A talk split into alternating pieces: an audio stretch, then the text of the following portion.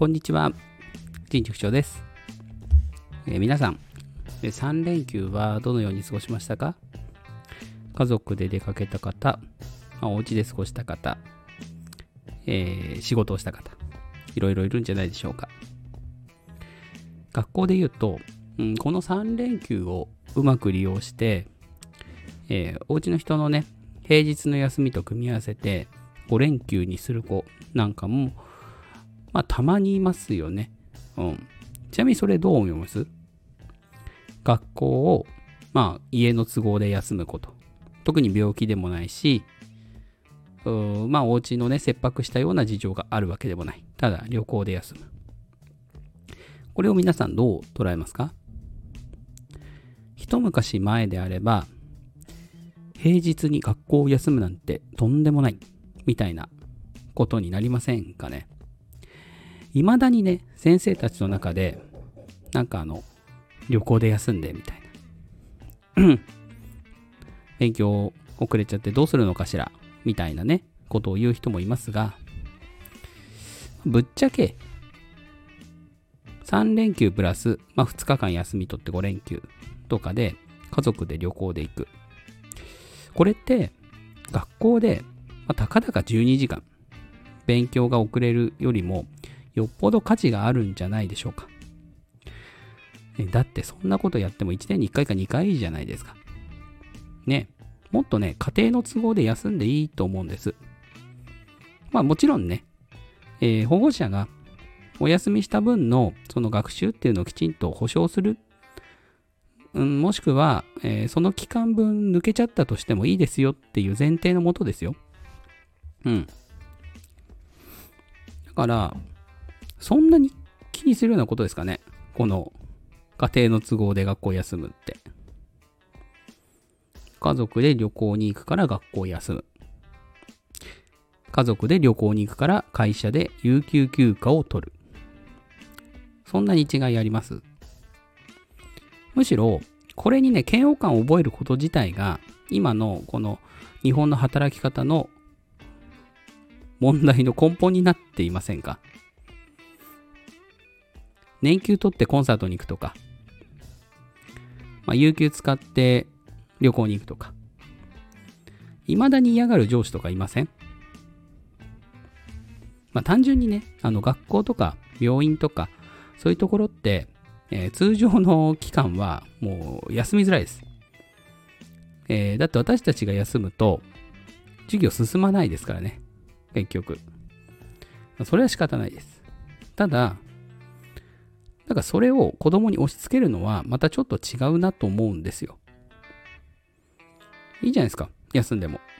むしろね、どんどん休んだらいいと思うんですよ。それで子供がその時にしかできない貴重な経験ができるのであれば、むしろ本当にどんどん休むべきだと思います。えーこれは、まあ、ちょっと前にも話した Die with Zero っていう本の内容も絡んでくるんですけど、若いうちにお金を払ってする経験とか、若いうちに貴重な時間を使ってする経験っていうのは、何事にも変えられないですよねって。だって、小学校何年生とかのうちに遊びに行った経験、ね、家族で遊びに行った経験、これ、60歳過ぎたらないですよ。まず。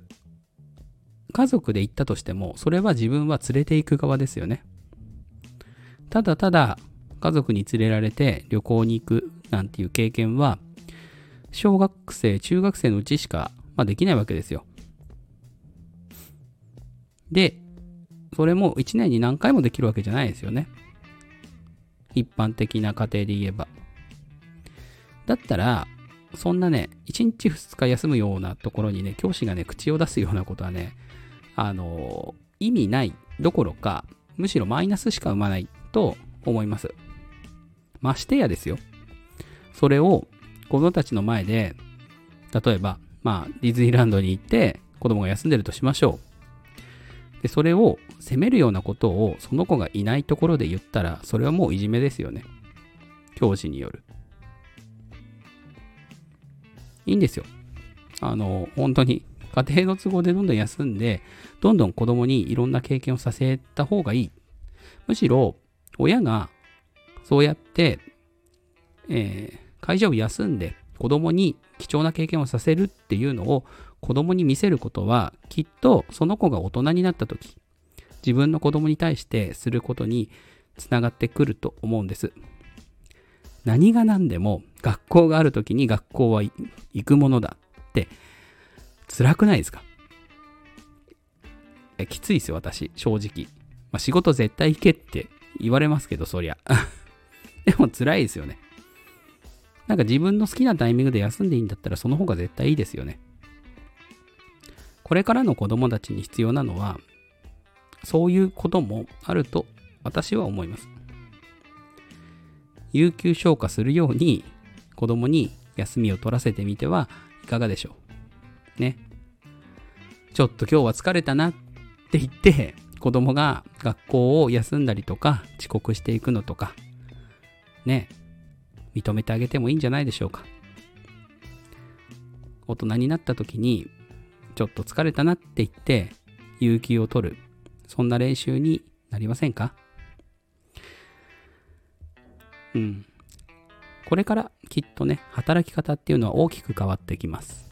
だとしたら、今、小学生、中学生、この子たちにできることっていうのは、その働いた時にどのように休みを取るか、ね、どのように自分の心や体を休めるかっていうのを子供のうちから勉強させてあげるっていうのも一つ大切な親の教育ではないかなと、そして教師の教育ではないかなと切に思いますね。まあ、サボり癖のあるね、私が言うのもあれですけど、うん。まあ、ずる賢くね、体休めたり、心休めたりすることができる人の方が案外持ったりしますし、まあ、これをね、ずる賢いって捉えるような社会であってほしくないなと思います。えー、まあ、しっかりね、休めるときにね、休みましょう。家庭の都合で休みましょう。子供のために休みましょう。大人ができることはきっと今それかもしれません。えー、今日の放送はここまでです。いいなと思った方はコメントやフォロー、いいねをいただけると嬉しいです。それでは良い午後をお過ごしください。